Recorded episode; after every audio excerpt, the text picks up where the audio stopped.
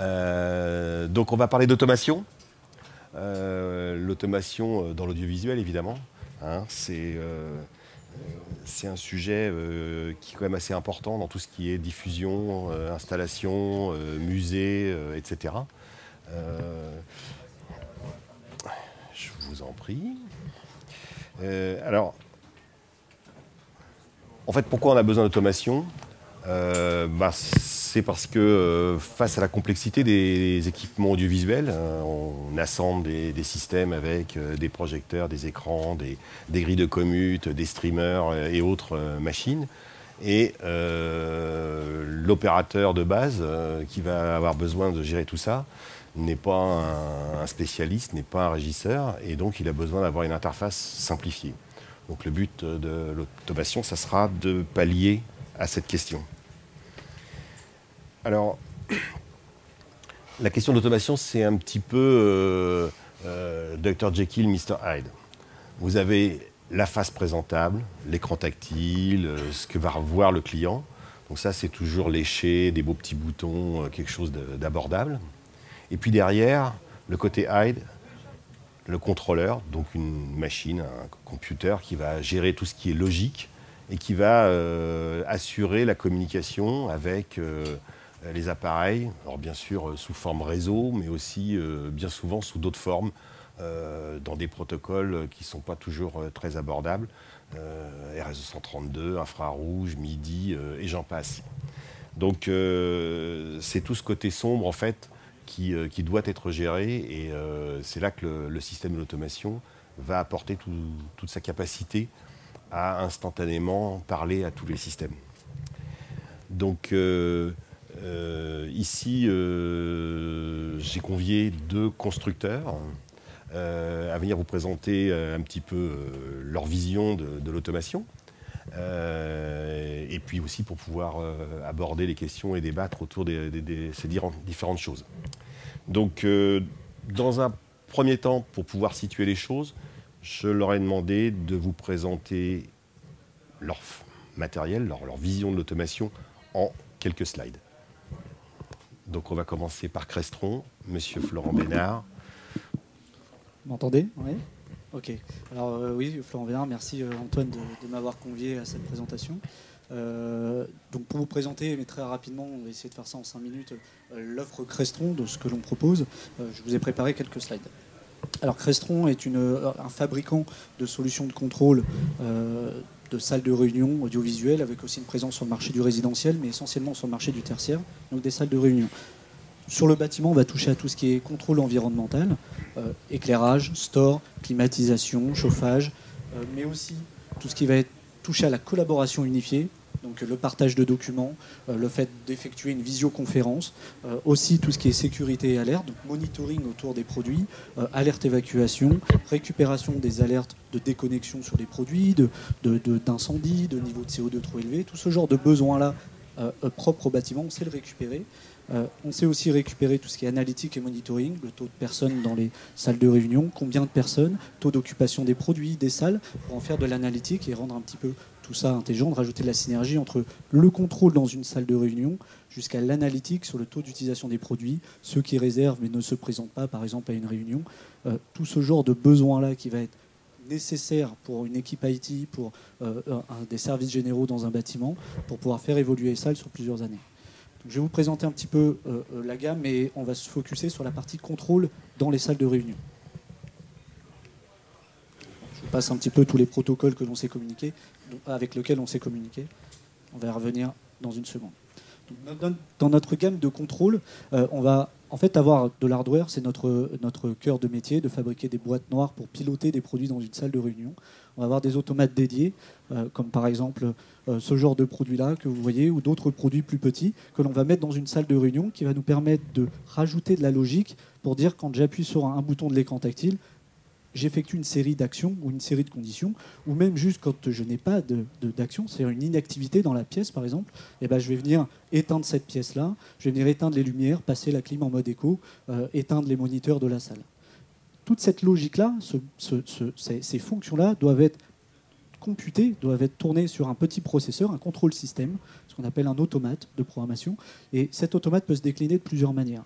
soit un automate dédié, avec plus ou moins de connectique pour piloter du RS-232, de l'infrarouge, du MIDI, des relais, etc. Mais souvent avec juste un port réseau pour pouvoir piloter tout ce qui peut être contrôlé, contrôlé en IP. On a ensuite des petits automates un peu plus dédiés qui font aussi présentation. Ça va très bien pour des petites salles de réunion puisqu'ils font et automates de programmation pour inclure une logique, mais aussi contrôle avec quelques boutons. Donc ça va très bien pour des petites salles de réunion. Et puis des automates un peu plus tout en un, qui vont inclure aussi une gestion vidéo avec des entrées-sorties vidéo, HDMI, HD Basté, des entrées-sorties audio, de l'audio amplifié parfois, plus ou moins de sorties vidéo pour des salles simples ou des salles modulaires.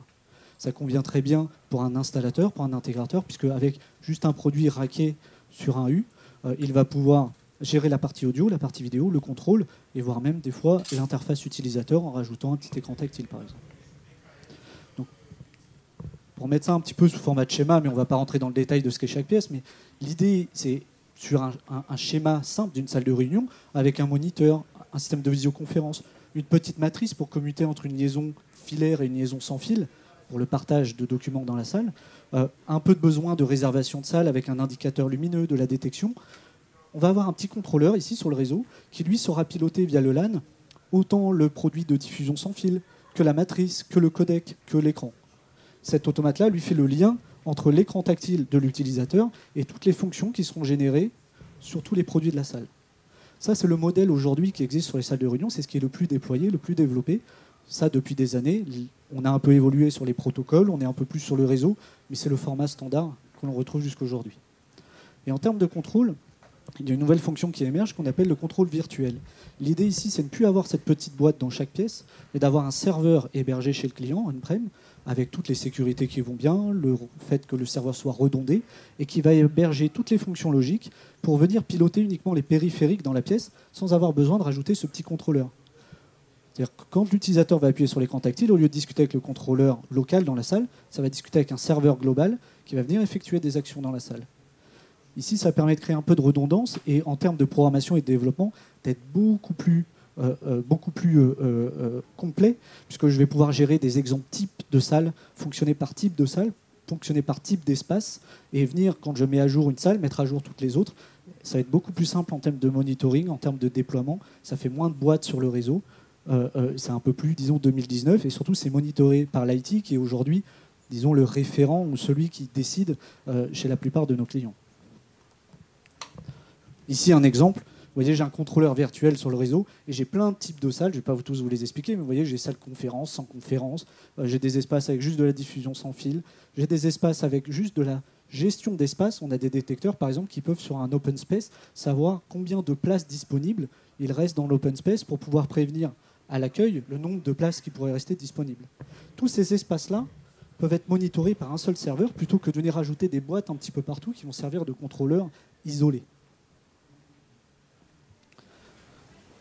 On sait avoir de l'interopérabilité avec tous les systèmes de gestion du bâtiment, soit par un contrôle IP, soit avec les bons produits qui font les bonnes passerelles pour s'interfacer par exemple avec du BACnet, du DALI, tous les protocoles qui émergent aujourd'hui, qui décident de piloter, qui font l'unanimité pour piloter euh, l'éclairage ou, euh, le chauffage ou, d'autres systèmes euh, type le DMX pour le scénic dans des auditoriums par exemple. En solution de programmation, on a un panel en fait de logiciels. Ça démarre de la vie framework jusqu'à la programmation très très développée. On commence par de la simple configuration web, un logiciel de design assisté où on va juste faire des liens entre les produits et l'interface utilisateur sera automatiquement générée, le programme sera automatiquement généré. Programmation par fonction logique, ce qui est aujourd'hui le plus populaire, jusqu'à un développement très spécifique en C Sharp par des développeurs qui vont plutôt penser de manière globale, bâtimentier, que juste dans la salle de réunion effectivement, plus. Ce qui est important ici de savoir, c'est qu'on sait couvrir tous les types de besoins. Des fois, dans une salle, on va juste avoir besoin de faire une petite configuration et on n'a pas envie d'utiliser un logiciel très complexe. Et à l'inverse, des fois, on veut aller très très loin en customisation. Donc, on va avoir besoin de s'appuyer sur des logiciels ouverts, des logiciels connus par le monde du développement, type Visual Studio, qui aujourd'hui fait l'unanimité auprès des développeurs, euh, et non pas un logiciel propriétaire Crestron. C'est pareil pour le développement des interfaces graphiques, je ne vais pas tous vous les expliquer, mais en réalité, c'est exactement le même esprit. On a soit un mode très assisté, soit on va très loin dans du développement en créant des interfaces en HTML5 qui pareil est une plateforme complètement ouverte, c'est pas un logiciel Crestron, mais c'est supporté sur nos produits.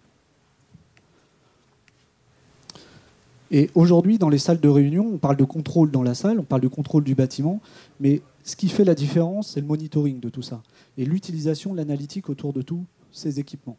Euh, rajouter juste un contrôle pour l'utilisateur dans la salle, c'est très bien.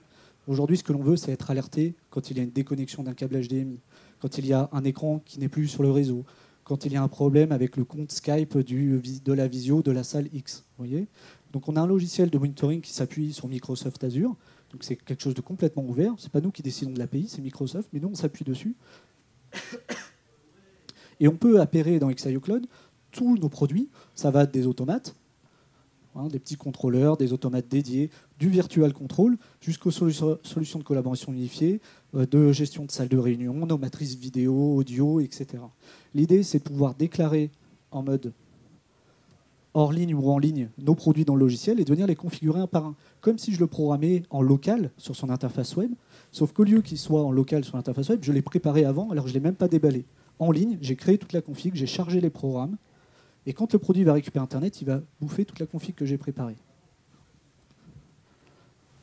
En termes de contrôle, on peut récupérer la main sur ce qui est sur l'écran tactile de l'utilisateur. Ça permet d'avoir un contrôle direct, de pouvoir donner une assistance directe, mais aussi de pouvoir mettre à jour les produits, les redémarrer, effectuer des maintenances directement depuis un logiciel complet, soit produit par produit, soit par groupe de produits.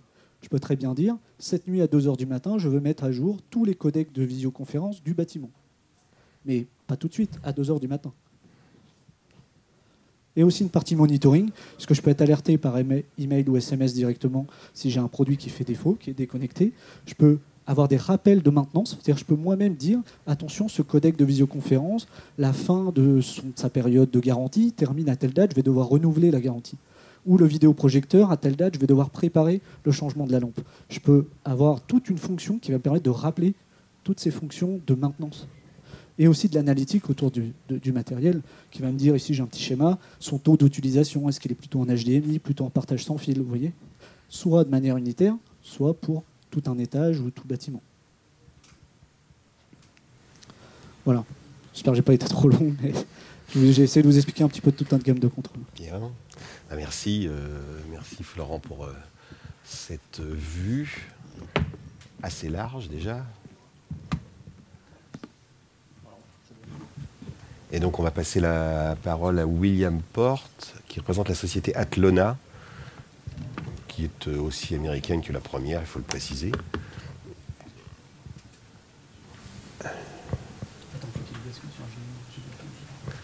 Ça va pas tarder.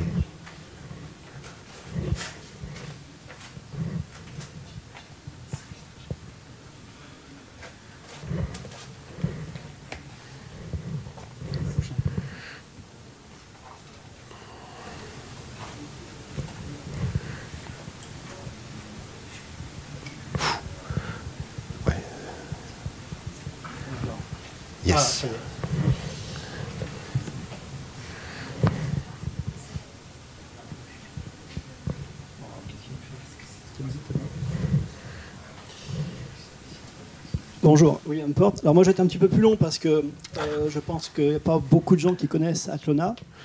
Donc je vais vous euh, présenter rapidement Atlona.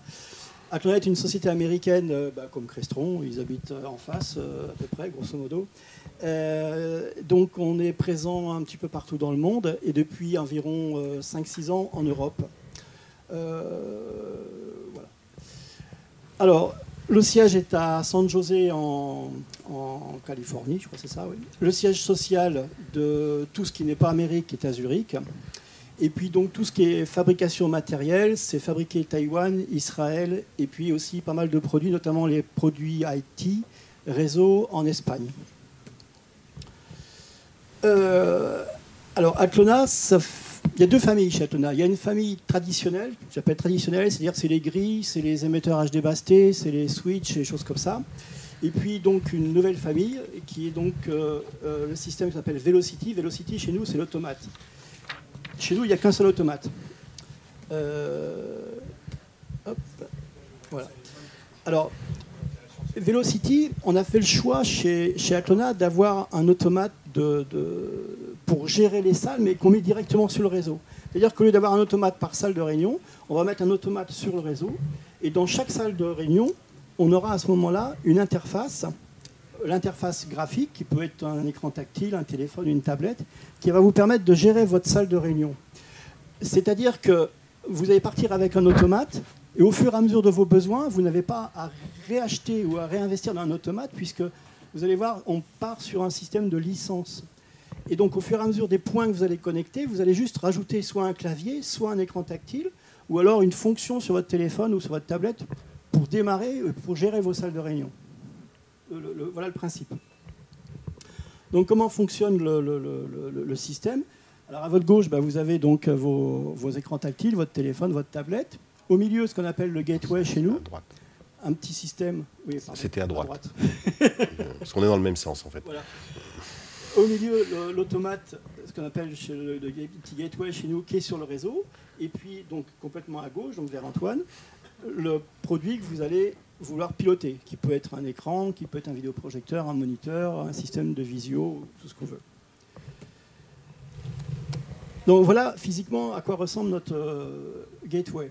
Donc comme je vous le disais, on est parti sur un système qui va non pas, euh, comment dire, euh, on ne va pas parler par, par rapport à des points de sortie, des points de connexion, on parle en point de, en point de connexion, mais qu'on va piloter directement. Donc le petit gateway que vous voyez ici, il est fait pour piloter 250 machines.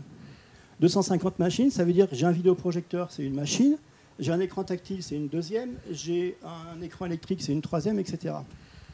Donc dans une salle de réunion, si vous avez 10 machines, il vous reste encore 230 possibilités de pilotage à, utiliser. Et comme forcément, ce n'est pas forcément euh, suffisant, on a deux versions sur serveur, une version à 2500 licences et une version à 5000 licences. Ce que je voulais vous dire, c'est que lorsque vous achetez une licence à 250, 2500 ou 5000, vous avez aussi des accès pour pouvoir piloter avec votre téléphone votre tablette. Donc là, ça peut être l'utilisateur, mais ça peut être aussi la personne qui gère l'ensemble des salles de réunion. Comment piloter un écran électrique sur le réseau? C'est pas facile.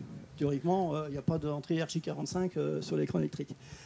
Donc on a des petits systèmes que vous pouvez voir ici euh, pour piloter tout ce qui est RS232, IR ou contact sec. Voilà. Donc ça, vous le mettez à côté du produit que vous avez besoin de piloter avec la connectique adéquate. Qu'est-ce qu'on peut piloter avec euh, Velocity? Ben, Velocity, c'est un automate. Donc vous allez pouvoir piloter tous les appareils que vous connaissez en audiovisuel. On peut aussi récupérer des infos bah, via un détecteur de présence, par exemple, pour allumer une salle de réunion, pour l'éteindre.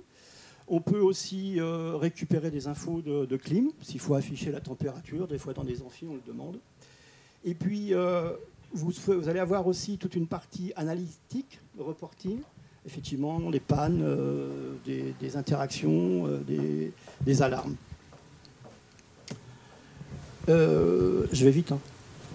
Donc tout ça pour vous dire que le système Velocity, donc, c'est un système évolutif, puisqu'on peut très bien imaginer le mettre pour une salle de réunion, le mettre pour un étage ou le mettre pour un immeuble. Alors, donc euh, là, une petite récap de ce qu'on disait. Euh, c'est facile à utiliser. Management central, donc puisqu'on est sur un système de réseau, donc il y a une personne ou un, service qui l'utilise. On récupère des alertes euh, et du monitoring. Un système d'analyse de fréquentation de salles ou aussi de gestion de personnes qui réservent des salles, qui viennent, qui ne viennent pas, etc. La redondance également. Euh, aussi le, fait de pouvoir piloter avec euh, autre chose qu'un écran tactile, une tablette, un téléphone. Et puis euh, budget friendly, ça c'est quelque chose qu'ils aiment bien les Américains, c'est un budget pas cher. Voilà. où se positionne Velocity? Eh ben, Dans toutes les entreprises où on a besoin d'avoir des systèmes de salles de réunion libre-service. Puisqu'aujourd'hui, ce qu'on demande dans les entreprises, c'est j'arrive dans une salle, j'appuie sur un bouton, il faut que ça marche je m'en vais, j'appuie sur le bouton, ça s'éteint. Voilà. Voilà Velocity. Alors, euh, un petit mot aussi sur un autre système, puisque. Euh, euh, ouais, je vais revenir en arrière.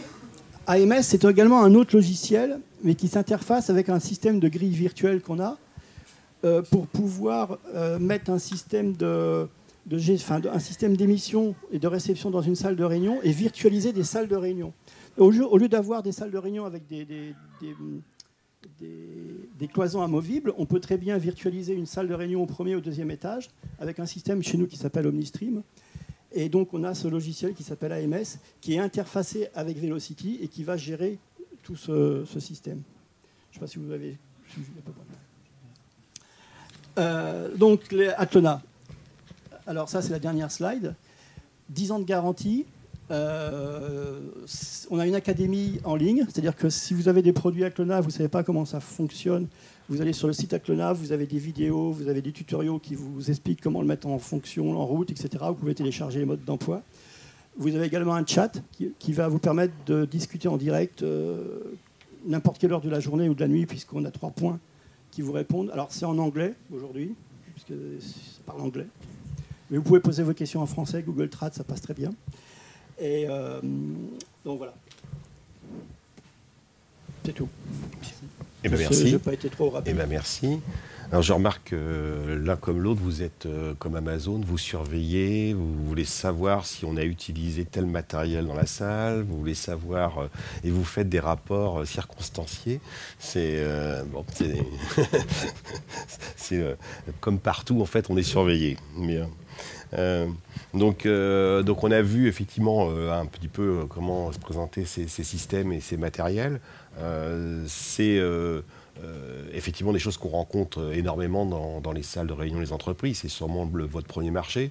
C'est aussi des choses qu'on rencontre dans les musées, qu'on rencontre même dans les applications broadcast où on a besoin de gérer des grilles et autres pour cheminer des signaux facilement. Donc c'est assez universel autour de l'entreprise.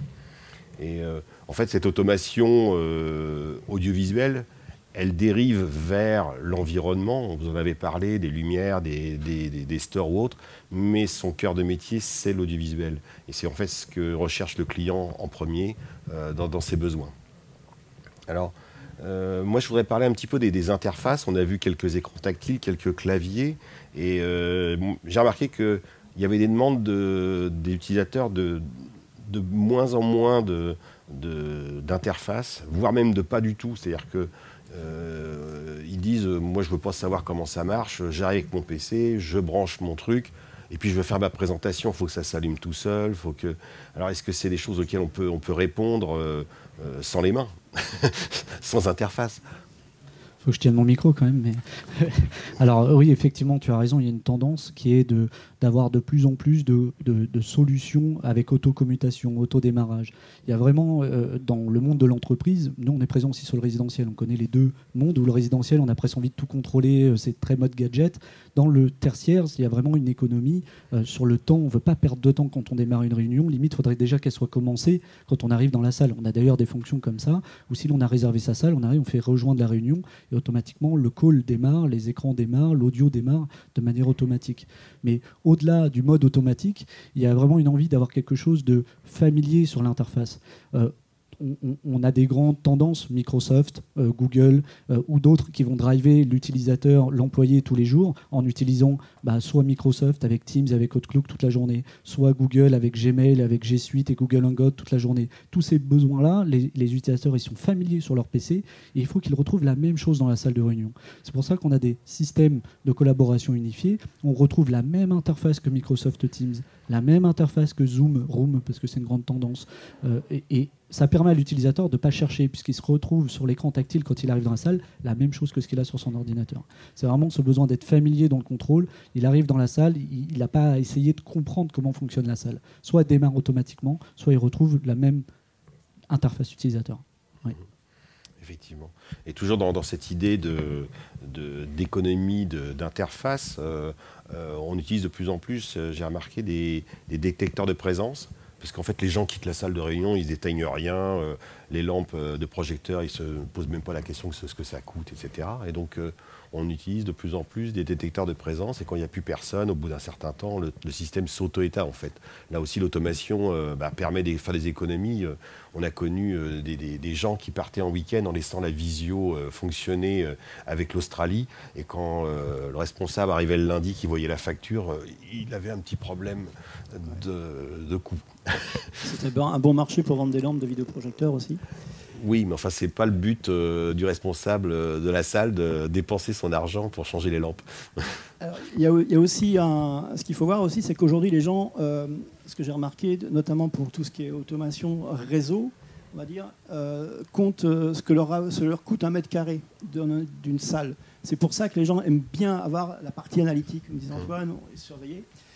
Les gens qui ont des salles de 40 personnes qui sont utilisées à 80%, 80 du temps par 20 personnes, ça coûte de l'argent, les 20 autres places qui sont. Donc, aujourd'hui, il y a une. Euh, au niveau des bureaux d'études, il y a plus une, envie de faire des salles de réunion qui correspondent à 90% de la, du besoin du client. C'est pour ça qu'on a plein de petits huddle rooms avec des systèmes de visio. Enfin, on vient avec le PC, on fait un coup de Skype, on s'en va, etc. Euh, alors après, donc c'est là où c'est intéressant d'avoir un système d'automation centralisé, tout simplement parce que aujourd'hui, on le voit, ce sont les gens de l'IT qui récupèrent ce, boulot. L'audiovisuel, bah, maintenant, va dans le département IT. Et les gens de l'IT veulent avoir leur tableau Excel rempli. Donc, on sait que les salles de réunion sont occupées à 80%, par 20%, etc. Et si on a un automate à clavier dans, un, dans, une salle de réunion, bah, on ne sait pas trop ce qui y passe. Enfin, si, maintenant, il y, a, il y a toujours une RJ45 qui traîne. Et puis la deuxième chose, c'est que toutes les salles de réunion, tous les endroits aujourd'hui, même les couloirs, sont câblés. C'est plus facile de se connecter sur Énergie 45, d'aller en bas euh, dans le patch euh, de la salle réseau, que de retirer un bout de câble euh, dans les faux plafonds, dans la dalle en béton, etc. Il y a aussi ce, côté-là qui est vraiment important.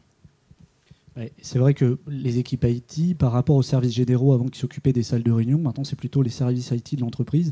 Eux ont une vraie mentalité, philosophie de ROI, de retour sur investissement. Quand ils vont mettre le prix dans une salle de réunion, euh, il va falloir que ce soit rentable. Et pour ça, il faut que déjà ce soit utilisé et bien utilisé. Euh, il faut que éduquer les personnes et le fait d'avoir une interface commune, comme on en parlait tout à l'heure, ça en fait partie, de ne pas perdre de temps dans les salles. Le fait de bien réserver les salles aussi. Il faut avoir un système de réservation de salles performant pour être certain que deux personnes ne réservent pas une salle de 14 et, qu'on se retrouve avec des salles de réunion euh, complètement occupées pour rien. Tout ce genre de besoins-là, ça doit s'étudier. Et la partie contrôle, effectivement, tu as raison. Euh, maintenant, tout est câblé en RJ45, donc la vidéo passe sur le réseau, le contrôle passe sur le réseau. Effectivement, on n'a plus forcément besoin d'avoir un petit automate dans la salle, il peut être commun dans le rack avec les serveurs euh, et piloter toutes les salles de réunion et les espaces euh, collaboratifs, les open space aussi et les parties communes. Euh, ça évite d'avoir plus de boîtes et, et d'économiser sur le lot. Après, si on regarde sur une salle, deux salles, ou lorsqu'on déploie par exemple un auditorium très complexe, euh, on va avoir souvent un automate dédié dans cette salle-là, parce qu'on veut que cette salle soit autonome, fonctionne de manière complètement autonome. Il n'y a peut-être même pas de contrôle dans les autres salles de réunion. Si on fait qu'un auditorium avec de l'audio, de la vidéo, de l'éclairage scénique, on va mettre un automate dédié dans cette salle-là. C'est à chaque fois au cas par cas, on va trouver ce qu'il y a de plus économique ou de plus pertinent techniquement effectivement, euh, l'IT et l'informatique mangent l'audiovisuel, ça c'est clair. Euh, et dans les environnements dont vous parlez, si on conclut, euh, en fait, l'IT, ce sont de sinistres gestionnaires. Hein. ça n'engage que moi, je le reconnais. Hein. Ah, oui et non. Parce que, alors, sur le côté financier, oui, mais euh, souvent sur la pertinence technique et le côté usage. Les services généraux, avant c'était technique, limite plus ils avaient de boîtes, limite ils achetaient l'audiovisuel au métal, au prix euh, au, kilo de métal. Euh, L'IT c'est différent, ils veulent de l'usage utilisateur. D'accord. Bon, c'était un petit peu raccourci, je suis d'accord.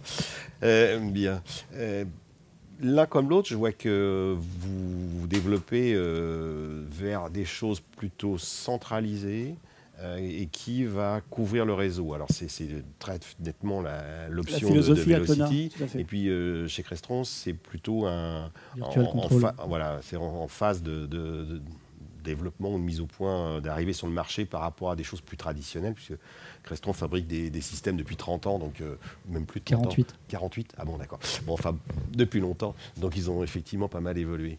Alors, euh, effectivement, ça veut dire qu'on est complètement assis sur le, réseau informatique euh, du bâtiment.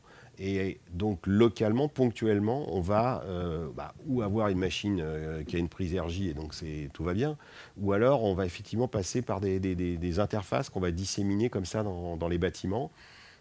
c'est qui vont permettre d'activer, etc., du RS et autres. Et c'est en termes de, fonctionnement, de déploiement, de, fiabilité C'est des solutions qui sont pérennes aujourd'hui alors aujourd'hui, euh, si on regarde le marché français, mettre quelque chose sur le réseau pour les gens de l'audiovisuel, c'est toujours complexe. Parce qu'en général, euh, l'interlocuteur IT, euh, il n'est pas référencé dans l'audiovisuel. De plus en plus, il y a pas très, enfin, la semaine dernière, j'étais dans une entreprise du 440 et c'est les gens de l'IT qui vont prendre en fonction, en charge, l'audiovisuel. Donc là, les gens de l'IT viennent vers nous, en audiovisuel, en disant J'y connais rien dans votre truc de vidéo et de son, mais c'est moi qui récupère le bébé, comment je fais? Et là, ils sont demandeurs de solutions qu'ils connaissent pour mettre sur leur réseau. Eux mettent de la vidéo, du son sur leur réseau, ils ont ça leur prend trois minutes pour comprendre comment ça marche si euh, ils veulent mettre une bande passante à disposition, ils savent le faire. Ils l'ont fait pour la téléphonie. C'est un, très bon exemple. A quelques années, vous avez vu, j'ai plus 25 ans, euh, on passait euh, téléphone, et puis d'un seul coup, on a dit on va mettre le téléphone sur le réseau. Waouh, qu'est-ce qui va se passer? Ça s'est très bien passé. Aujourd'hui, toutes les entreprises ont du téléphone sur le réseau. Pour l'audiovisuel, ça va se faire, il va se faire la même chose. Alors, au niveau de l'automation, en plus, on n'a pas besoin de grand-chose, on a besoin d'une petite bande passante. Effectivement, si on va commencer à mettre de la vidéo ou du son, là, va falloir augmenter la bande passante. Mais ça, les gens de l'IT savent le, gérer très bien. Il faut juste aller les voir et puis leur expliquer comment ça va se passer. Alors, euh, pour répondre à, ta question, euh, ça va peut-être pas vous surprendre si je vous dis que Velocity, ça se vend très bien en Israël, ça se vend très bien aux US, dans les, dans les entreprises dans les, enfin, chez les particuliers.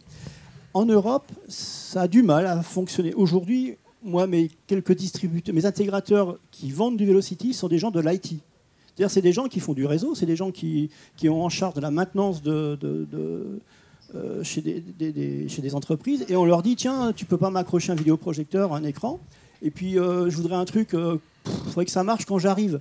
Bah, le gars, il se prend pas le chou. Il, il sait discuter et avec le gars de l'IT faire la, alors nous, c'est pas de la programmation. Velocity, vous avez une bande, de, une banque, pardon, une banque de drivers. Vous allez chercher, par exemple un vidéoprojecteur Epson, le driver de l'Epson. Vous le mettez, je ne suis pas programmeur, donc pour moi c'est très simple. Vous prenez le driver, vous le positionnez dans votre, dans, votre, dans votre salle de réunion que vous gérez.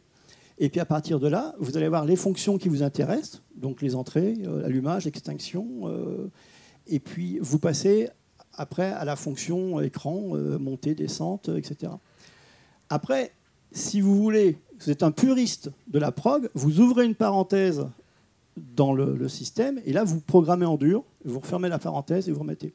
C'est-à-dire qu'aujourd'hui, quand il y a un nouveau appareil qui sort, si vous ne trouvez pas le driver sur le site Atlona, vous me passez un coup de fil, et puis euh, on va le développer pour vous.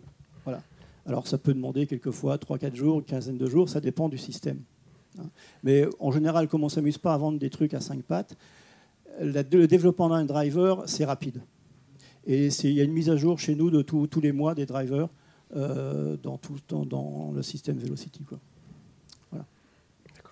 Donc là, effectivement, c'est vous qui assurez euh, le, euh, le développement des drivers et les passerelles qui vont permettre de définir quelle est la marque, etc. Puisque chaque constructeur, chaque marque, voire parfois euh, chaque gamme de produits, euh, on ne lui parle pas de la même façon pour obtenir euh, une mise en route, un, changement d'entrée ou que sais-je. Hein, donc bon, effectivement. ça existe aussi, je crois. oui, alors autant je, rejoins, je rejoins William sur le déjà. D'abord sur la partie IT, effectivement aujourd'hui c'est les services IT qui, qui drive le tout et eux ont beaucoup plus de facilité à comprendre que l'on va intégrer du transfert vidéo, du transfert audio et du contrôle euh, de périphériques des salles de réunion directement sur l'IP. Et effectivement, aujourd'hui, pour répondre à ta question, euh, euh, quand on va avoir besoin de piloter un produit, 95% du temps, c'est en IP, donc il n'y a pas de, vraiment de sujet. allez, 80% du temps, c'est en IP. Parce que tu es programmeur de solutions assez complexes, donc tu, tu, vois peut-être pas les trucs simples. mais mais, euh, mais euh, la plupart du temps, c'est de, l'IP. Mmh. Le reste du temps, quand on va avoir du RS232, des relais, du MIDI, du DALI, du BACnet, tout plein d'autres solutions, KNX, effectivement, de l'IFTT, encore d'autres, Modbus, et ben on va pouvoir ajouter les petites passerelles IP vers le protocole en question pour pouvoir s'interfacer avec ça. Alors que peut-être avant, le contrôleur en local avait déjà cette fonction native. Et soit on met un automate qui a directement un port RS232, soit on met un petit device IP vers RS232, et c'est notre contrôleur virtuel du bâtiment qui prend la partie logique. C'est deux philosophies. Euh, là où je rejoins pas trop William, c'est que nous, même en Europe, on, voit ça arriver, mais seulement quand l'idée du contrôle vient de l'IT. Effectivement, quand l'idée vient de l'intégrateur, il n'est pas très familier avec cette notion de euh, mettre le contrôle de manière virtuelle sur un serveur global. Il va préférer avoir sa petite boîte en local dans la salle de réunion. Alors ça, ce sont des solutions qui en général s'intègrent soit dans un bâtiment neuf, soit dans un bâtiment en rénovation, ou sur des salles de réunion qui sont à refaire. Voilà. Ok. ok. Ah, je vous en prie.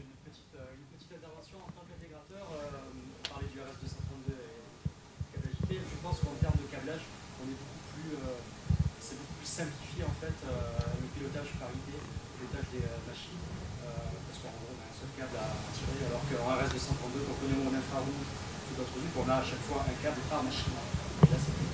Bah, c'est sûr que du coup, sur le contrôleur, euh, tu vas être obligé soit d'avoir un contrôleur avec un RS232, donc ça rajoute un coût un global sur le bâtiment. Et puis même en termes d'évolution, demain, s'il faut monitorer le produit, le mettre à jour, euh, il y a plein d'autres fonctions qui ne passeront pas par le RS232, mais que par l'IP. Donc euh, c'est pour ça que tous les fabricants se sont mis d'accord sur l'IP, que ce soit les fabricants de contrôle comme nous, ou les périphériques type visio, moniteurs et projecteurs et tout le reste. tout à fait. Ça, je dis, si aujourd'hui tout n'est pas RS232, euh, ça le sera, très prochainement. Hein. Mmh. D'accord. Donc euh, l'IP est aussi le choix de l'installateur. Donc ça, c'est une, bonne chose à noter. Hein.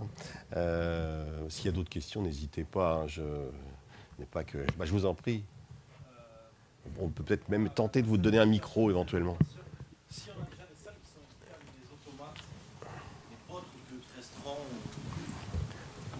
Oui. C'est pris en, charge aussi par vos euh, systèmes de. Alors, comme l'expliquait William, quand on a un contrôleur virtuel, ou un autre automate d'ailleurs, une boîte Crestron, euh, nous on a une banque aussi de drivers pour piloter des produits tiers.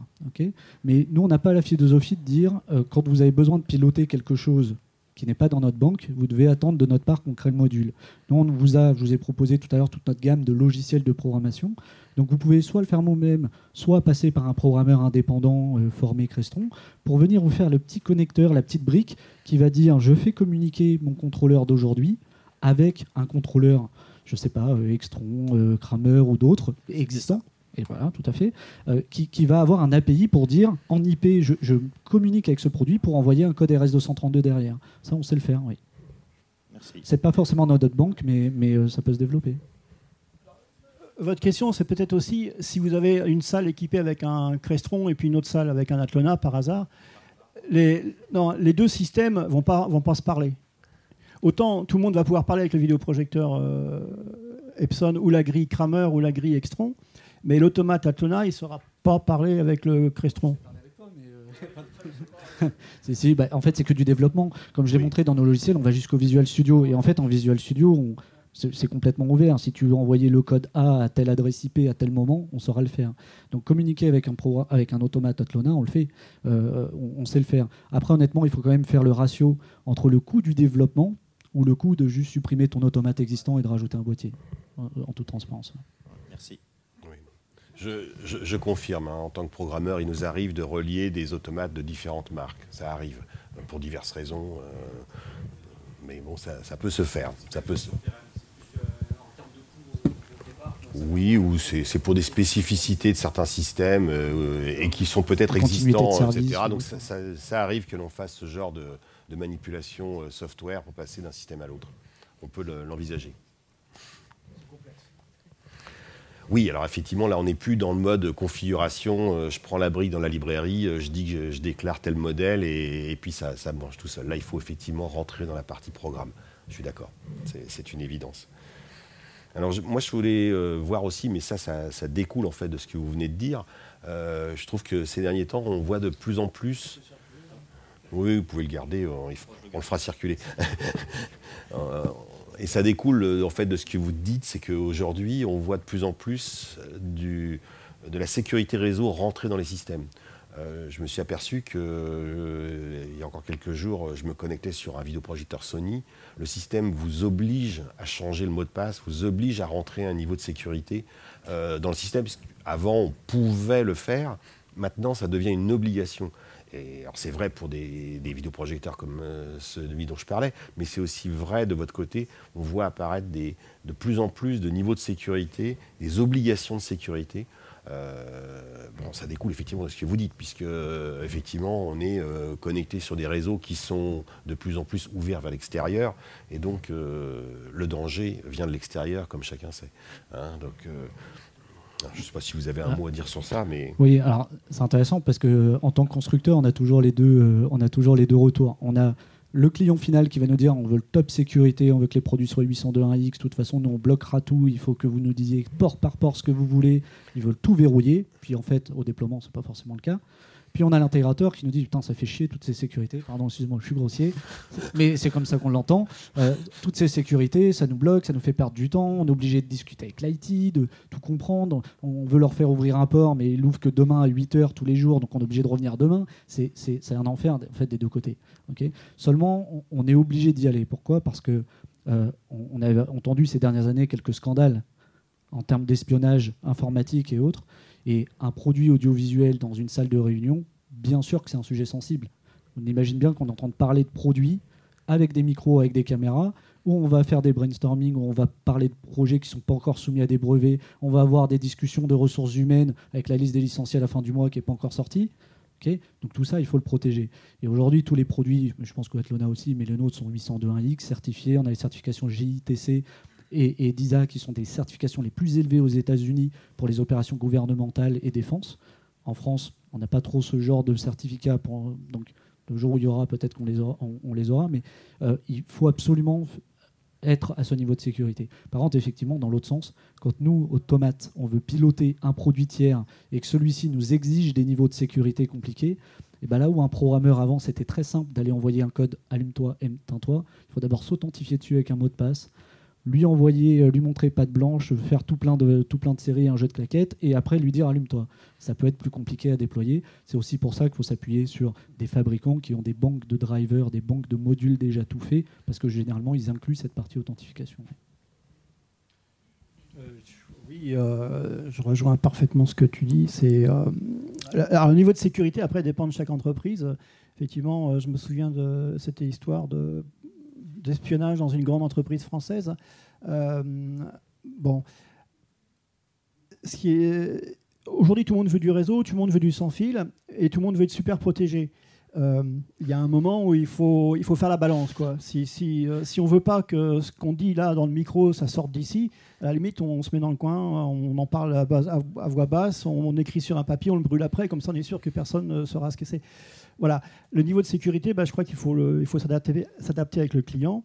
Il est évident que si vous travaillez avec une entreprise euh, d'armement ou une entreprise euh, de fabrication, une entreprise de cosmétiques, euh, bah, il faut voir avec lui ce qu'il veut comme système de sécurité, ce qu'il exige. Après, voilà. Ok, merci, merci pour ça. alors, on a parlé tout, beaucoup de, protocoles divers, d'interfaces de, de, toutes sortes. Est-ce qu'on peut rêver et on peut dire que l'avenir va aller vers une simplification, une uniformisation des, protocoles, puisque tout le monde va plus ou moins vers l'IP, on va dire que c'est de l'IP. Et puis euh, derrière, parce que l'IP, ça n'est que le tuyau, hein, euh, euh, pour appeler, parler à un Sony, un, Toshiba, je crois celui-là, ou un, ou un NEC, ou un je ne sais quoi, est-ce qu'on va leur parler de la même façon? Parce qu'aujourd'hui, ce n'est pas le cas.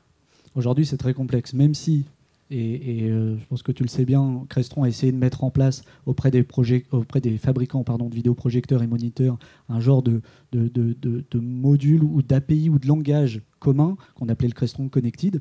Des fois, derrière le vidéoprojecteur, on voit le petit logo Crestron Connected. C'est très, très, euh, très, très régulier. ça permet de dire, peu importe la marque du vidéoprojecteur, ce sera les mêmes codes et la même façon de parler pour piloter ce vidéoprojecteur. Alors, il y a quelques travers, parce que quand on rajoute par-dessus la sécurité réseau, bah, il y en a qui ont la sécurité, d'autres qui l'ont pas. Certains, c'est un port réseau, d'autres, un autre. Ça peut être plus compliqué. On sort une nouvelle version qui s'appelle le Crestron Connected 2.0.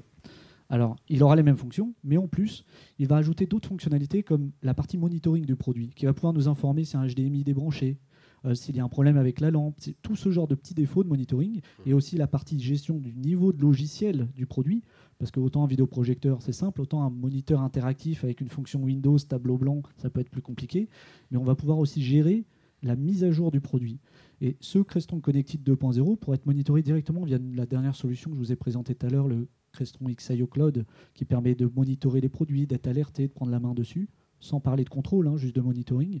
Ce Crestron Connected a déjà été approuvé chez nous par plusieurs fabricants, Epson, NEC, LG et d'autres, avec une roadmap assez lointaine. Hein. On parle de fin 2020, de 2021, mais avec une envie et un consensus assez, assez, euh, assez, euh, euh, assez dynamique pour, pour justement essayer de trouver un langage simple et simplifier la vie de nos intégrateurs, mais aussi la vie de l'utilisateur final qui, quand il veut changer de projet, n'est pas obligé de faire appel à son intégrateur ou à son programmeur pour pouvoir revenir voir le programme. Alors ça, c'est une solution quand même un petit peu propriétaire, parce que c'est votre logo qui est sur la machine. Alors, euh, c'est pas universel, universel. Hein, euh. Euh, L'universalité, bah, je, je, pense que c'est un peu une utopie, parce que chaque fabricant veut cacher quand même ses petits secrets. donc, quand on va voir un vidéoprojecteur Sony et un Epson, il y aura peut-être, on va dire, soyons, soyons fous, la même commande pour allumer et éteindre. Mais après, pour gérer euh, les entrées ou, gérer le son ou gérer autre chose, euh, bah, il y aura toujours des différences parce que chaque fabricant veut se démarquer, veut dire moi je fais du truc mieux que mon voisin. C'est le cas de nous deux d'ailleurs. Euh, non mais donc c'est extrêmement complexe et effectivement dans le monde idéal, ce serait génial d'avoir un truc que je me branche et ça marche tout seul. je vais prendre juste un petit parallèle, l'HD Basté. Il y a un consortium HD Basté euh, tout le monde a dit ouais c'est génial, mais euh, il y a la moitié des gens qui ne sont pas dans le consortium. Par contre, vous avez des vidéoprojecteurs, euh, théoriquement, vous vous branchez sur l'âge débasté, ça marche, ils ne sont pas dans le consortium. D'autres, ça ne marche pas, parce que chacun veut envoyer un truc en plus dans, son, dans sa connectique. Donc les, protocoles comme ça, c'est bien, mais... Bien, donc le monde n'est pas idéal. Je... alors, je, te rejoins parce qu'effectivement, donc je parle de ce Crestron Connected pour les projecteurs, mais les projecteurs, c'est une chose. En réalité, quand on vient intégrer une salle, on a le la visioconférence à piloter, on a plein d'autres produits. Et demain, moi-même, j'imagine pas avoir, avoir un langage commun pour piloter une, visioconférence Cisco, une visioconférence Polycom, une visioconférence Teams, euh, Teams, Zoom ou autre. Chacun a son langage. L'idée, c'est de travailler avec un fabricant qui a cette banque de drivers pour pouvoir facilement changer d'une interface à l'autre. Mais effectivement, j'imagine pas demain avoir tous les systèmes de visioconférence ou les fabricants qui utilisent le même, euh, le même langage. effectivement. Bien, donc le problème de l'automation euh, va rester euh, sous sa forme actuelle. D'accord. Bien. Est-ce qu'il y, a des choses, il y a des questions qui, vous suscitent cette conversation Vous voulez aborder des choses? Vous utilisez de l'automation peut-être? Non Oui. que ça soit euh, dans les universités, euh, il y en a partout. Euh, ouais,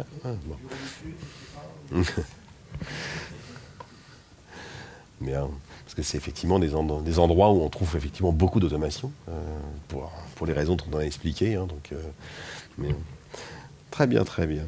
je crois qu'on a parlé de ça.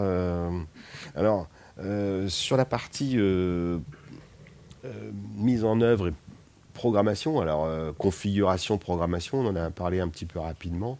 Euh, si on a approfondi un petit peu, ça veut dire que du côté Athlona et, de Velocity, clairement, un technicien audiovisuel qui connaît ses machines, il est capable en quelques heures de, rentrer dans, le système et de faire un système qui tourne Alors, pour un, programmeur, un pur, un dur, euh, comme vous avez là, euh, je pense qu'en une demi-journée, euh, c'est fait. Parce qu'il il y a le, le réflexe, il y a euh, toute la, comment dire, la- l'architecture de la programmation que, Oui, faut, que vous avez. il faut avoir une certaine logique quand on Voilà, fait ce genre une de logique, truc. Mais ouais, ça, tout à fait. c'est- donné à un certain nombre de gens, quand même, la logique. hein. Oui, oui, non, mais il y a toujours une logique différente. Chaque métier a sa logique. Euh, je veux dire, quand on fait de la prog ou quand on fait, euh, je sais pas, euh, du câblage, on n'a pas la même logique. Euh, euh, le gars du bureau d'études a encore une autre logique. Donc, euh, quelqu'un qui fait de la programmation, euh, qui est habitué à faire de la prog sur du Crestron ou sur d'autres appareils, va effectivement en une demi-journée, euh, une journée grand maximum, pouvoir s'amuser à piloter une caméra, à changer le fond. Là, là, on est dans le, dans le cas inverse. Là, on est, on- Oui. tu, tu parles de quelqu'un qui connaît ce genre de métier, qui, qui a l'habitude de ce genre de choses. Effectivement, euh, il va tomber sur un système de configuration, ça va être beaucoup plus facile pour lui. Voilà. Il va y rentrer tout de suite. Ouais. La question, c'est dans l'autre sens. Alors, dans l'autre Euh, sens, ou alors, j'ai mal posé ma question. C'est peut-être quel, euh, quel profil il faut pour pouvoir aborder ce, ce- ce genre de logiciel, pour pouvoir être à l'aise et configurer un truc qui Ouais. marche dans un délai normal ou raisonnable avant que le patron euh, l'engueule. C'est peut-être dans ce sens-là qu'il faut que je pose ma question. Alors, dans, dans l'autre sens, quelqu'un qui n'a qui n'a jamais fait de programmation, mais qui a des connaissances de, de base dans, je dirais, euh, le réseau, qui sait paramétrer un petit bout de switch, qui sait faire, euh, qui a, déjà paramétré euh, une grille audio, euh, par exemple. Les modules de formation chez nous, ils font une journée et demie. Donc, c'est pour vous dire que c'est quand même assez rapide. Ça s'appréhende très facilement parce que c'est un système de configuration. On va chercher un driver, on le pose, on récupère les infos qui nous intéressent et on passe à la chose suivante. Euh, on fait des liens en fait. on fait des liens, On, voilà, a, on a exactement. un bouton d'un côté qu'on va avoir dans le téléphone. Voilà, Qu'est-ce qui se passe derrière ce bouton? Bah, On veut Ouais. que ça, ça démarre le projecteur, que ça descende l'écran. exactement. Donc on, on fait des, des- on relie les choses euh, d'un bout à l'autre. Exactement. Voilà, on fait une petite chaîne en fait à chaque fois euh, entre chaque pièce. Exactement, tout à fait. D'accord. Et dès l'instant où vous allez mettre l'automate Velocity sur le réseau, si vous avez d'autres machines à Clona de la même marque, il va tout de suite aller les repérer. Qui sont, effectivement, il faut qu'elles soient câblées. hein. Euh, non, mais bon. Euh, il va tout de suite aller les repérer, donc il va vous dire bah là j'ai une grille, euh, là j'ai un distri, là j'ai un autre truc, etc. Donc vous avez déjà, je dirais 20 ou 30% du, boulot entre guillemets qui est fait. Après, pour les, gens qui veulent s'amuser, il y a toutes les possibilités qu'on trouve sur des systèmes d'automation traditionnels. On peut personnaliser les boutons parce que par défaut, quand vous allez avoir une machine, vous allez avoir un bouton. Euh, si vous dites il y a deux entrées, bah, par défaut, vous allez avoir deux entrées, deux logos. Euh, et tout ça, on peut les changer. Si le, gars, sur son écran tactile, il veut la photo de sa belle-mère, c'est possible. Voilà. C'est c'est juste. Euh, pousser. Ouais, faut pas pousser. Bon, enfin bon, s'il veut un, un PC et un Blu-ray par exemple, Exactement. pour être un peu plus dans la réalité des choses, Voilà. euh, il peut identifier euh, avec des logos ou des choses comme ça. Tout à fait, tout est personnalisable. Mais par défaut, c'est un peu comme sur un téléphone. J'appelle ça la programmation téléphone. Vous avez votre téléphone, vous avez une fonction, vous allez avoir un logo tout de suite qui va arriver. Ce logo, si vous voulez le changer, vous pouvez le changer. Si euh, le logo euh, euh, vous plaît, bah, vous le gardez. Voilà. Du côté euh, Crestron, un peu sur euh, la même question, hein, on, a vu toute une palanquée d'accès pour euh, configurer, programmer les systèmes. Euh, si on regarde les, les systèmes d'entrée de gamme, enfin ou de début de, de débutants, je sais pas comment faut dire. Si, si. euh, Bah de, de- effectivement, de technicien, on appelle ça technicien avancé. C'est un, un- un technicien qui fait pas que du câblage, mais qui sait aussi euh, utiliser un, un ordinateur, pour être, pour être franc. Mais même un technicien un peu avancé peut, dans une salle, se connecter sur un contrôleur ou sur le serveur global, le virtual controller, sur une salle, et venir dire dans cette salle-là, j'ai une petite matrice, j'ai un petit moniteur, en piochant dans notre box de driver, euh, déclarer euh, j'ai euh, trois entrées, j'ai deux sorties, j'ai voilà un petit peu mon design de la salle qui va être automatiquement, donc le programme logique va être automatiquement généré, un projet graphique qui est ce qu'il est, c'est-à-dire qui est simple, qui est toujours le même, mais qui va s'ajuster en fonction de la configuration. Donc c'est un projet graphique du même genre, hein, je vais choisir mon icône, je vais choisir mon label, l'interface graphique va s'ajuster.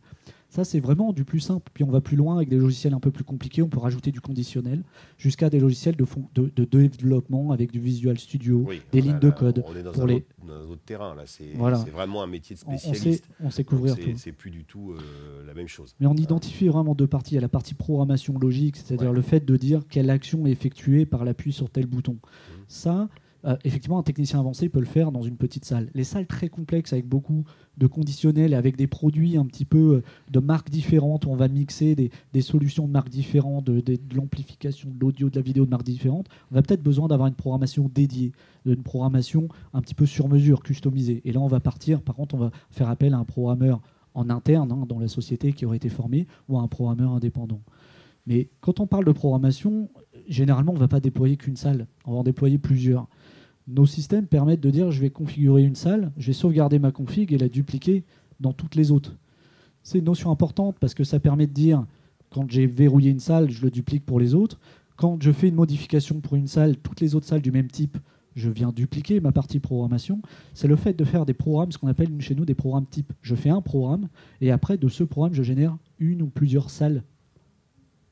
Oui, excuse-moi, je, je, parle du virtual control. Je souris parce que euh, depuis le temps que je suis dans ce métier, souvent on me présente les dossiers comme ça en me disant j'ai 10 salles, c'est toutes les mêmes, etc. Et alors les 10 salles toutes les mêmes sont toutes différentes. Il y a toujours un truc qui change. Euh, ah oui, mais dans cette salle-là, les plus grandes, on a mis une prise de plus. Et puis là, on a mis deux projecteurs parce qu'elle est mal foutue. Alors dans ce sens-là, on voit pas. Donc au lieu d'en avoir un, j'en ai deux, ah. etc. Et honnêtement, les projets, les gens qui arrivent en vous disant j'ai 10 salles identiques, moi, je me méfie tout de suite. Hein. Je me méfie tout de suite. je suis sûr qu'à chaque fois. En tant que programmeur indépendant, tu vas avoir du travail pour débrider chaque projet que tu as fait. Mais, mais, pour, mais, pour un intégrateur. Je ne suis, pas là pour me placer. Mais honnêtement, c'est euh, les gens qui vous annoncent des salles identiques, c'est terrible. C'est terrible. Euh, c'est dans leur tête et sur le papier qu'elles sont identiques. Et euh, c'est vraiment très rare d'avoir des, des, des, des, plateaux dans des entreprises où on a des choses identiques. Hein. Honnêtement, c'est très rare. Est-ce qu'un programmeur, lorsqu'il va faire une salle type et qu'il va devoir modifier cette salle type, on ne va pas repartir de zéro. On va utiliser le même programme et l'ajuster. Ça, on est d'accord. C'est la même chose dans la configuration. On n'est pas obligé de repartir de zéro, ça je suis d'accord. On essaye d'utiliser son.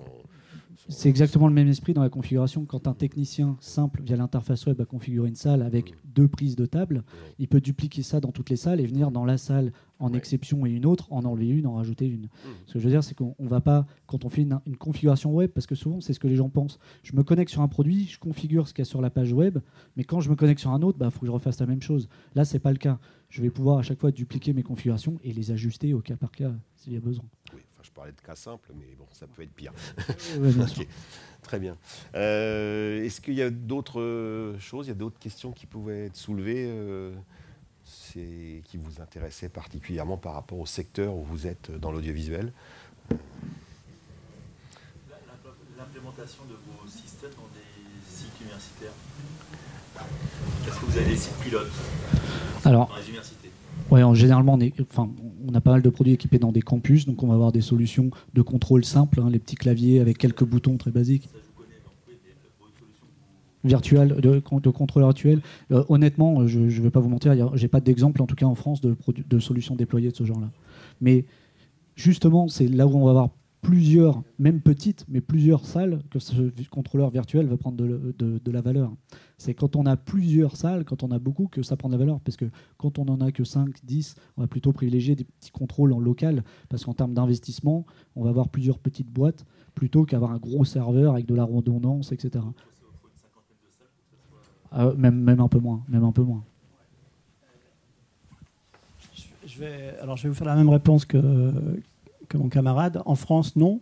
À l'étranger, oui, parce que tout simplement en France, les budgets euh, donnés pour l'éducation sont assez ridicules.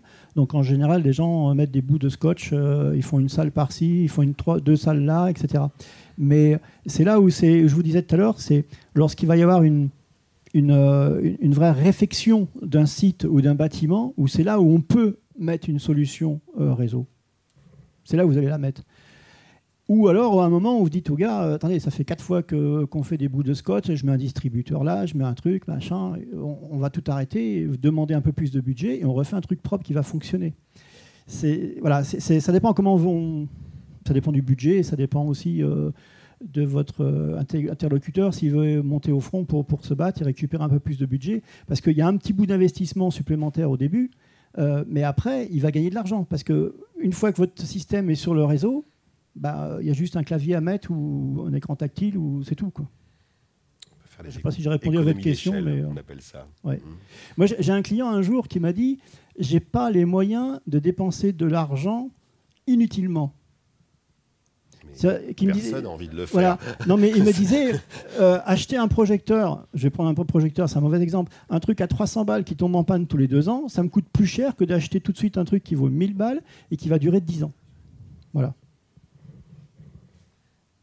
Je sais pas si c'est une bonne réponse, mais Enfin, après, il faut mettre de, côté, ce qui tombe en panne, parce que de toute façon, par, définition, quelque chose qui tombe en panne, tu forcément perdu de, l'argent. Mais juste en termes de design, c'est-à-dire comment on part au début, effectivement, si dans un projet, euh, euh, éducation, euh, cours, campus, on, veut faire la réflexion que d'une salle, bah, on va partir sur un seul contrôleur, et c'est ce qui va être fait. Si on en a 10, si on en a plus, ou si on a une réflexion plus globale, on va partir sur un contrôle virtualisé, parce que à terme, ce sera plus, plus économique.